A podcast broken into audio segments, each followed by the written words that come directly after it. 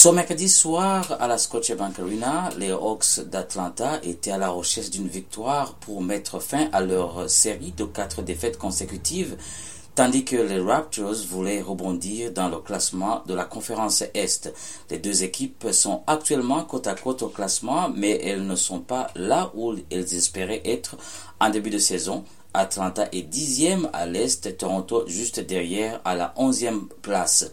Ces deux prochains matchs pourraient avoir une grande importance pour déterminer qui accédera aux séries éliminatoires ou au tournoi de rattrapage à la fin de la saison. Atlanta, avec l'une des pires défenses de la NBA, affrontait donc ce mercredi soir l'une des pires attaques de la, de la ligue avec les Raptors. Cependant, Atlanta pouvait être à court de personnel clé, Jalen Johnson est toujours aux prises avec une blessure au poignet et DeAndre Hunter et Trey Young étaient tous, les deux sur la liste des blessés pour le match de ce mercredi. Si Hunter est incertain en raison d'une douleur au genou droit, Young, probable malgré une douleur à l'épaule droite, être, pourrait être un atout majeur. Cependant, en cas d'absence de l'un ou des deux joueurs, la tâche serait ardue pour les Hawks Hunter, meilleur défenseur de l'aile en l'absence de Johnson, pourrait faire défaut face à la taille imposante des Raptors avec des joueurs comme Pascal Siakam, Oji Aninobi et Scotty Barnes. Les statistiques révèlent que les Hawks ont des points forts, notamment en termes de points par match, rebonds offensifs et au taux de lancer franc. Cependant, leur pourcentage de réussite au tir reste en deçà des attentes. En revanche, les Raptors, autrefois connus pour leur défense d'élite, se situent actuellement dans la moyenne en termes de points accordés par match et de pourcentage de réussite défensive. Le match donc promettait d'être intense avec Toronto qui cherchait à exploiter les faiblesses défensives d'Atlanta tout en défendant leur propre panier contre une équipe des Hawks qui peut marquer rapidement.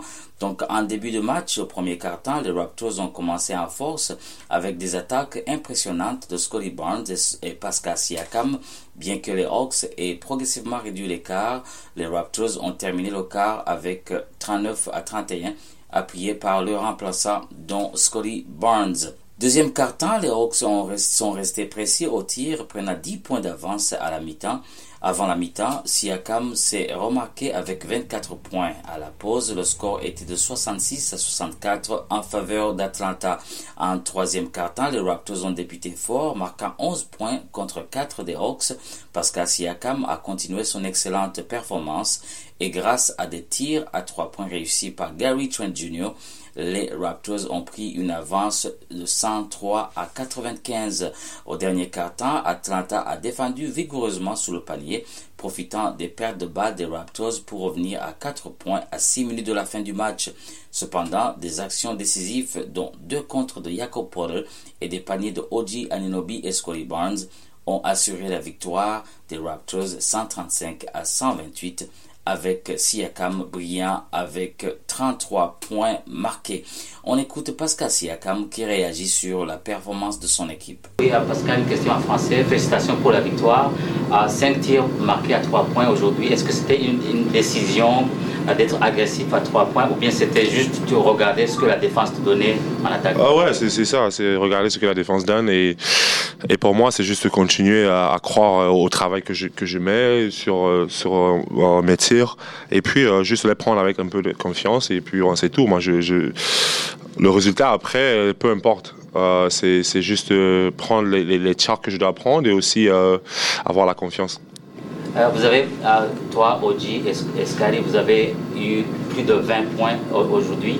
Est-ce que c'était aussi une décision prise collectivement d'être agressif Non, c'est continuer à jouer tout ce qui est ouvert, essayer de le prendre. Et, ouais, il n'y a pas, y a pas d'effort de, le faire. C'était juste euh, venir au match. Euh, on savait que ce, match est très important pour nous, on doit le gagner et puis bon, euh, donner tout ce qu'on peut. Est-ce que, Pascal, il y avait avant ce match quand même un, sens de l'urgence parce qu'il y avait quatre défaites de suite? Ouais, bien sûr. Quand tu perds quatre matchs d'affilée, c'est ouais, c'est compliqué. Donc, je pense que ouais, tout en équipe, C'est essayer de, pouvoir trouver des trucs positifs, des trucs positifs et, ouais, la victoire, ça, aide toujours. Donc on doit, on doit continuer à, construire sur cette victoire et, ouais, voir ce qu'on peut faire de mieux, continuer à s'améliorer. Mais ouais, après, après avoir perdu quatre matchs, c'est ouais, la, victoire est décisive. Dernière question, tu as dit quelque chose de très intéressant en anglais par rapport euh, à la communication. Défensivement, vous aviez été dans le top 10 sur les 10 premiers matchs et il y a eu vraiment une grosse chute. Pour toi, c'est vraiment ça Manque de communication euh, Qu'est-ce que ah, ouais, je pense que c'est ça. Ah, bon, euh, c'est une partie, manque de communication, mais aussi l'effort. Donc, ouais, ces matchs, c'est genre, on joue en équipe, tout, le monde, en NBA, tout, le monde est, talentueux. Donc, tu viens tous les, tous les soirs, il faut avoir le même focus, il faut avoir la, même intensité. Et aussi, je pense que la, la communication aide aussi. Un match intense qui s'est conclu par la victoire des Raptors ce mercredi. Les, deux équipes se retrouveront ce vendredi à la Scotiabank Arena pour une revanche très attendue. C'était Patrick Bizindavi à la Scotiabank Arena pour Choc FM.